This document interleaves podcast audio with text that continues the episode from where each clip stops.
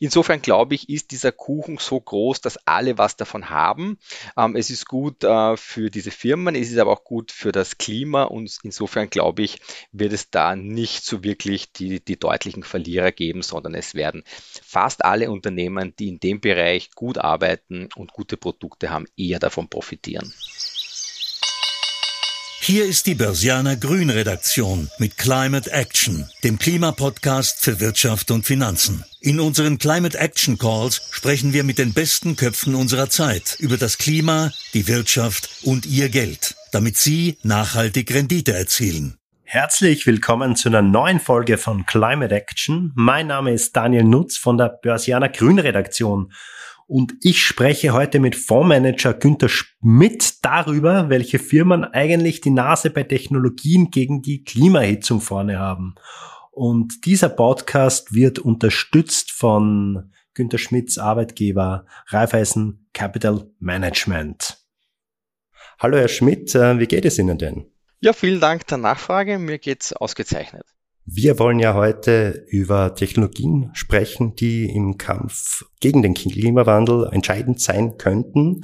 Ein Thema, das in letzter Zeit hier auch aufgepoppt ist, ist das Thema Konkurrenzkampf zu den USA. Man hat ja immer gesagt, so die USA sind der Vorreiter im Bereich Digitalisierung. Dafür ist Europa Vorreiter im Bereich Clean Technology. Jetzt gibt es diesen Inflation Reduction Act, der massiv die amerikanische Wirtschaft, vor allem auch erneuerbare Energien hier fördert. Die EU-Kommission ist dabei, hier auch äh, gerade ein Gegenkonzept zu entwickeln. Herr Schmidt, wie schätzen Sie denn diese Lage ein und welche Firmen könnten hier denn profitieren? Ja, also ich muss sagen, wie der Inflation Reduction Act beschlossen worden ist, hat man schon gespürt, dass in Europa diesbezüglich eine gewisse Nervosität da war. Man hat die Angst gehabt, dass sich die Produktion von vielen Firmen nach Amerika verlagern könnte, weil ja diese ganzen Steuererleichterungen, zum Beispiel, wenn man ein Auto produziert, bekommt man als amerikanische Firma oder als Firma, die in Amerika produziert, eine Steuergutschrift von 7.500 Dollar, dass das dazu sorgt, dass vielleicht BMW oder Volkswagen die nächste Fabrik nicht mehr in Europa, sondern in Amerika baut.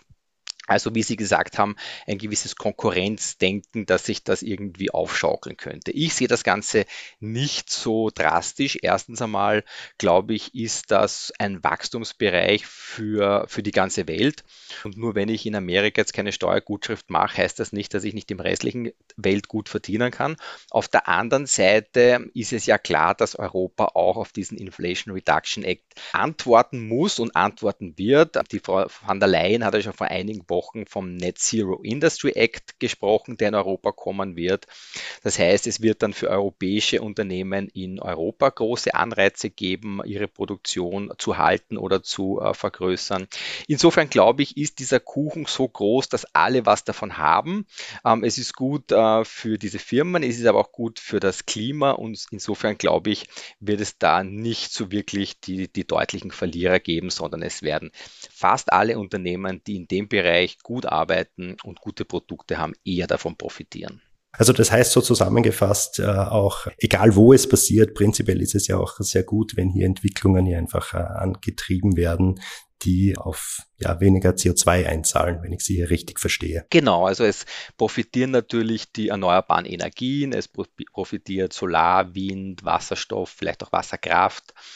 Es profitiert in Amerika zum Beispiel auch die Nuklearindustrie, die auch ähm, davon betroffen sind, aber natürlich auch Unternehmen, die prinzipiell an der Energieeffizienz arbeiten. Das kann ja auch wiederum im, im Wohnbereich zum Beispiel sein oder im Industriebereich. Also insgesamt, wie gesagt, ist es für die gesamte äh, Industrie und für diesen gesamten ähm, Bereich positiv und ich glaube nicht, dass Europa und die USA sich da auseinander dividieren sollten. Sie managen ja Fonds mit Titeln in diesem Bereich. Äh, können Sie sagen, welche Titel sind denn hier für Sie interessant?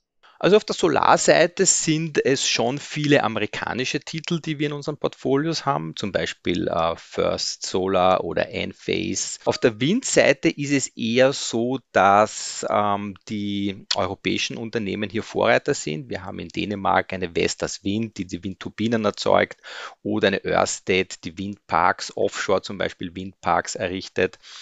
Auf der Wasserstoffseite ist es bunt gemischt. Da gibt es europäische, da gibt es amerikanische Unternehmen, die Die Wasserstoffseite ist aber aus Investitionssicht ein bisschen komplizierter, weil während Wind- und Solarunternehmen eigentlich schon sehr profitabel sind und gute Gewinne machen, sind die meisten Wasserstoffunternehmen eigentlich noch in der Frühphase, das heißt äh, in der, in der Weiterentwicklungsphase, wo viele Investitionen nötig sind, wo sie noch keine Gewinne machen. Und da ist noch ein bisschen schwieriger abzuschätzen, ähm, wer da genau der Gewinner sein wird, wer sich durchsetzen wird.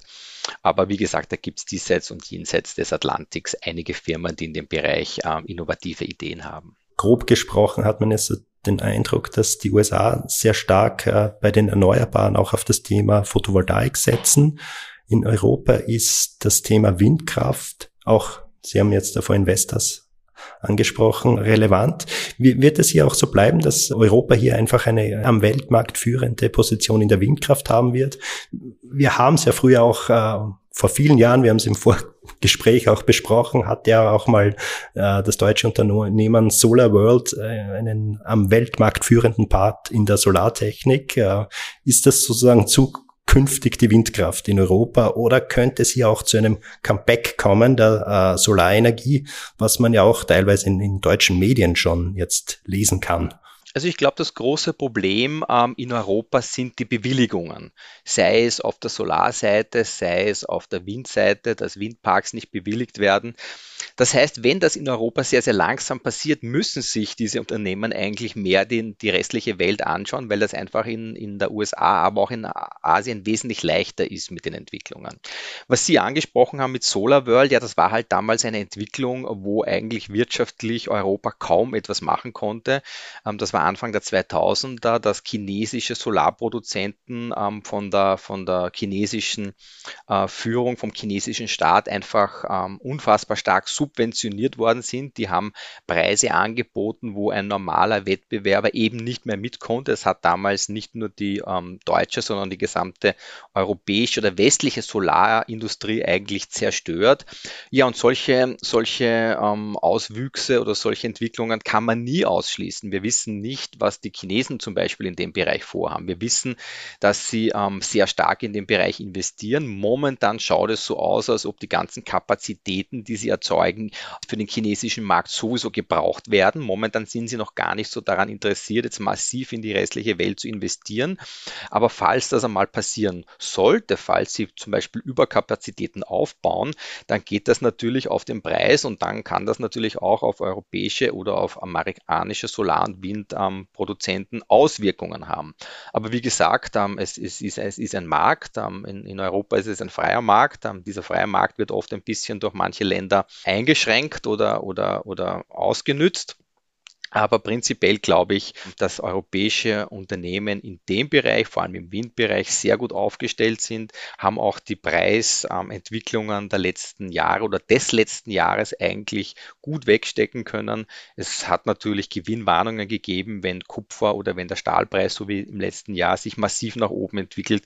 Aber die Unternehmen waren trotzdem noch profitabel und das war, glaube ich, schon ein sehr gutes Zeichen. Ich habe mir vorhin auch so ein wenig ähm, chinesische äh, Solartitel an gesehen. Ich meine, auch hier gibt es Stories wie zum Beispiel die Yingli Clean Energy Aktie, die auch komplett ins Bosenlose gestürzt ist, äh, was jetzt auch sozusagen die Frage stellt, naja, ist, ist ein Investment jetzt in chinesische äh, Energietitel jetzt überhaupt so empfehlenswert? Wie agieren Sie hier? Sind Sie in China drinnen? Wir sind bei China dabei, allerdings nicht bei unseren äh, Produkten in, in unserer Abteilung, weil wir ja äh, die entwickelten Märkte abdecken. Aber unsere Emerging äh, Markets Kollegen schauen sich das natürlich schon an und wir haben spezielle Produkte wie zum Beispiel den Asia Opportunities Fonds, wo es um solche Themen geht. Persönlich bin ich jetzt bei chinesischen ähm, Solar- oder Windtiteln nicht so tief drinnen. Ein Thema, wo Sie investieren, ähm, das ich gefunden habe, ist das Thema Wasserknappheit. Finde ich sehr spannend, sehr interessant. Es gibt Prognosen, wonach vier Milliarden Menschen von Wasserknappheit mittelbar oder unmittelbar betroffen sind oder sein werden.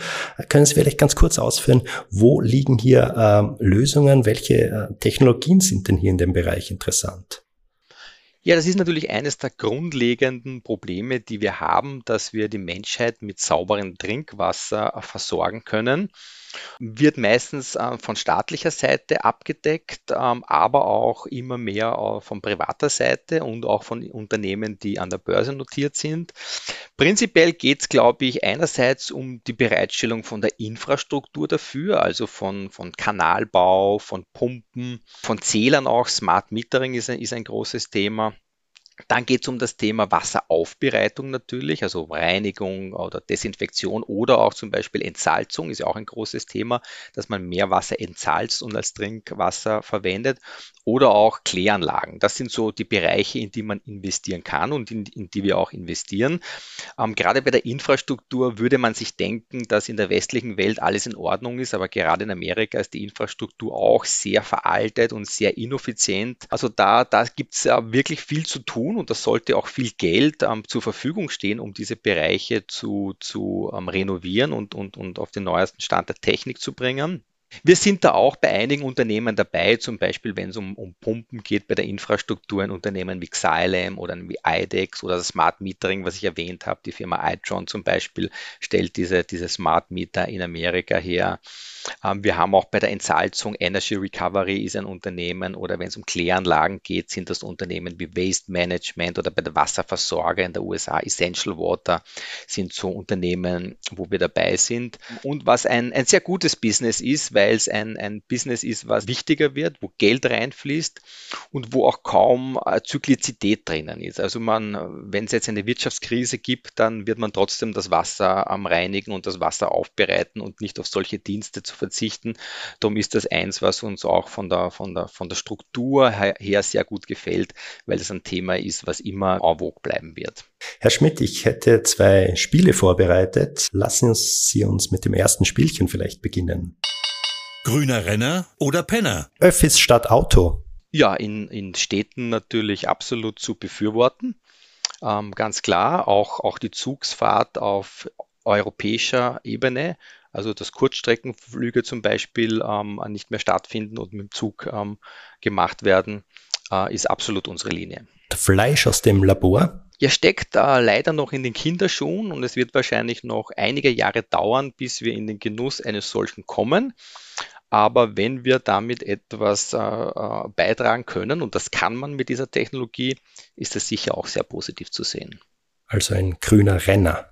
Herr Schmidt, ich habe die letzte Frage äh, ganz bewusst gewählt, weil äh, Sie sich auch sehr stark mit dem Thema äh, Ernährung und smarte Ernährung beschäftigen. Wenn man auf die Statistik schaut, dann äh, merkt man, dass in etwa ein Fünftel, 20 Prozent des weltweiten CO2-Ausstoßes hängt an der Ernährung.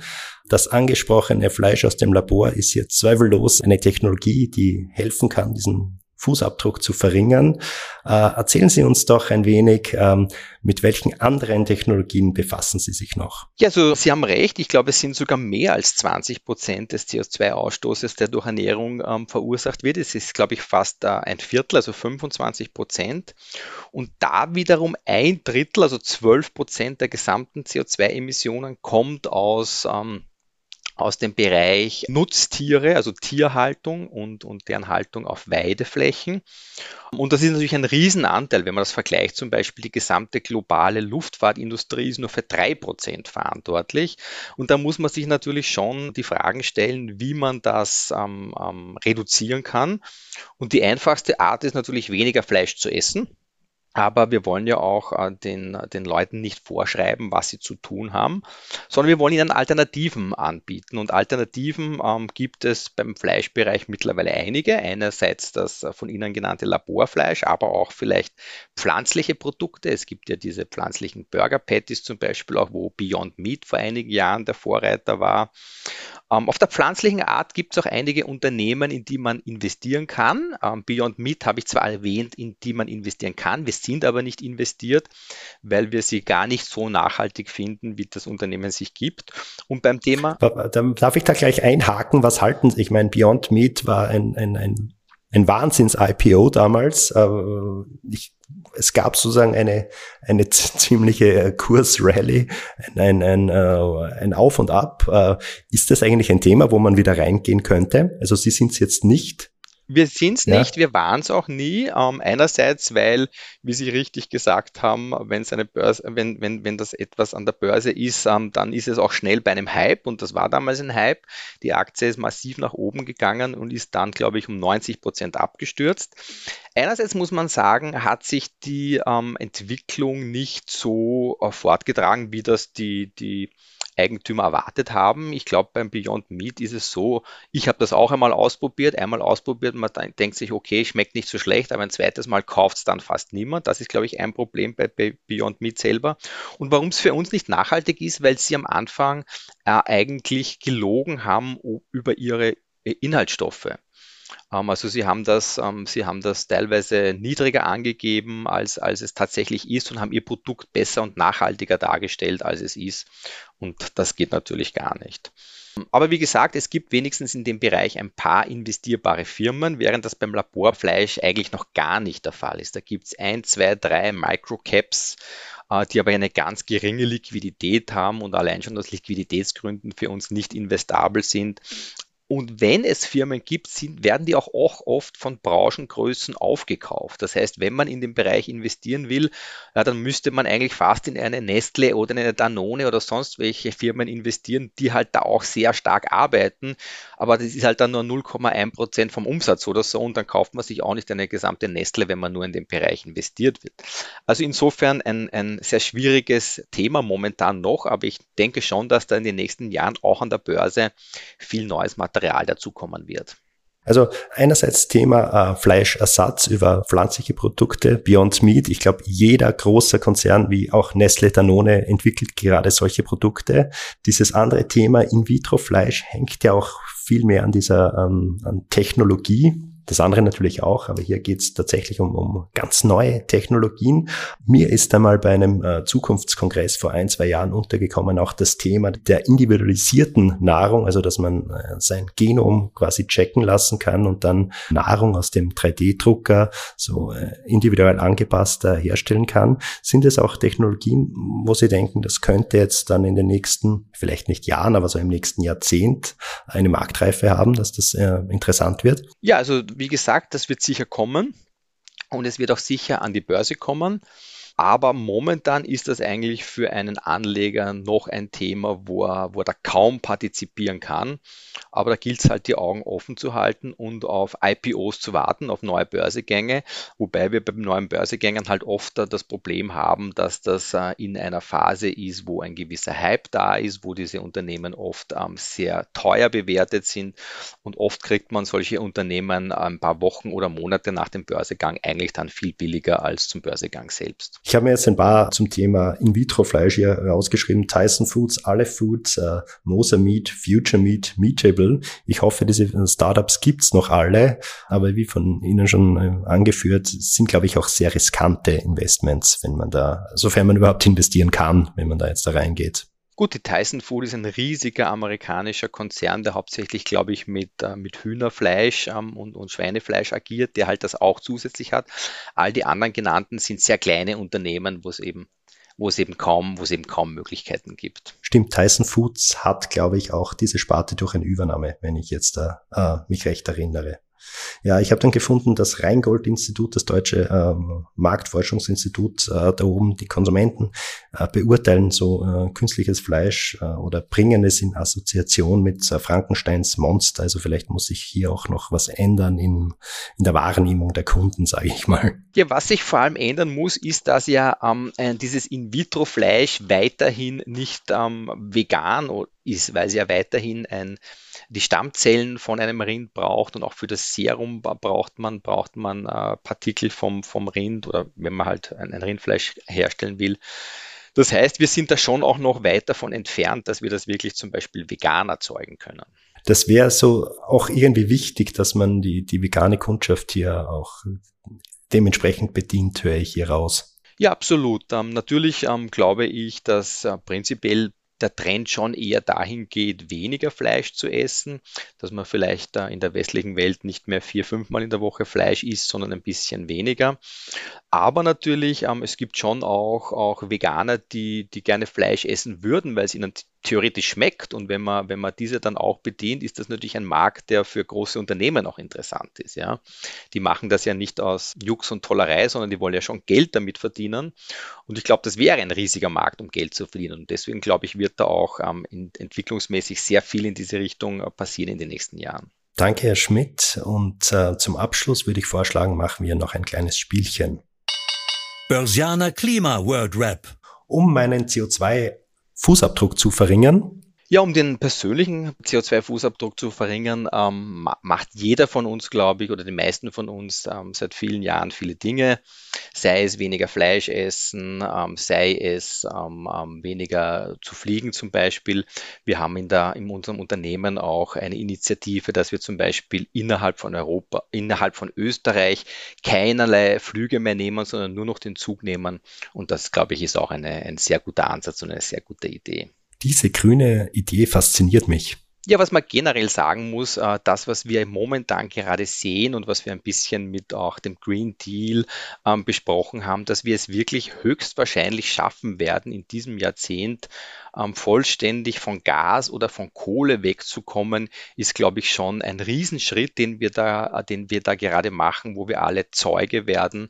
Ähm, das ist doch ein, ein, ein, die fossile Energie, die sich über die letzten 100 Jahre eigentlich entwickelt hat und immer größer geworden ist, dass wir da wirklich innerhalb von zehn Jahren in Europa zumindest rauskommen könnten, wenn es so weitergeht. Und ich bin da wirklich guter Dinge, dann glaube ich, wäre das wirklich eine Riesensache. Mein größter Öko-Irrtum war, ja, ich würde nicht sagen, ähm, ein, ein, ein Öko-Irrtum, aber ich glaube, was wir, was wir ähm, bei uns in der Firma machen und was viele Leute übersehen, ist, ähm, es geht immer darum, was kann der Persönliche fürs Klima machen und äh, jeder von uns, glaube ich, macht ja eh schon sehr viel.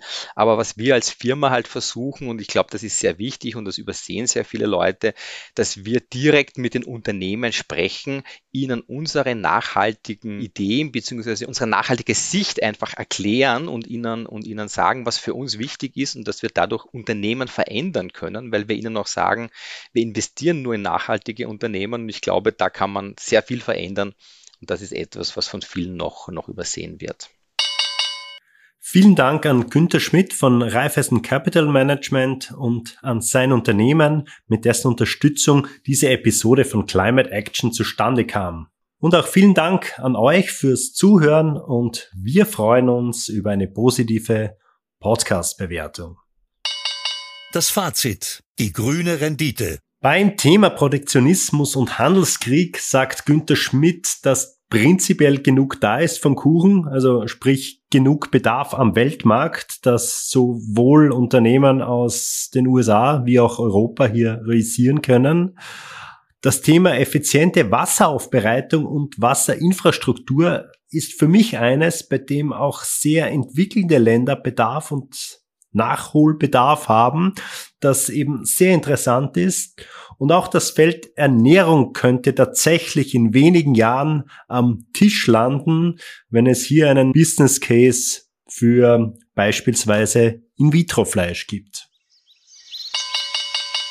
Das war eine Folge von Climate Action, dem Klimapodcast für Wirtschaft und Finanzen aus der Börsianer Redaktion. Damit die Klimawende gelingt, möchten wir Ihnen noch mehr Orientierung für Ihr Business geben. Besuchen Sie uns daher auch unter www.börsianer-grün.com oder abonnieren Sie unseren Climate Action Newsletter. Sie haben Feedback oder Themenvorschläge aus Ihrem Alltag? Dann schreiben Sie uns einfach an redaktion@derbörsianer.com. Wir freuen uns, von Ihnen zu lesen. Bis dahin bleiben Sie grün und empfehlen Sie uns weiter.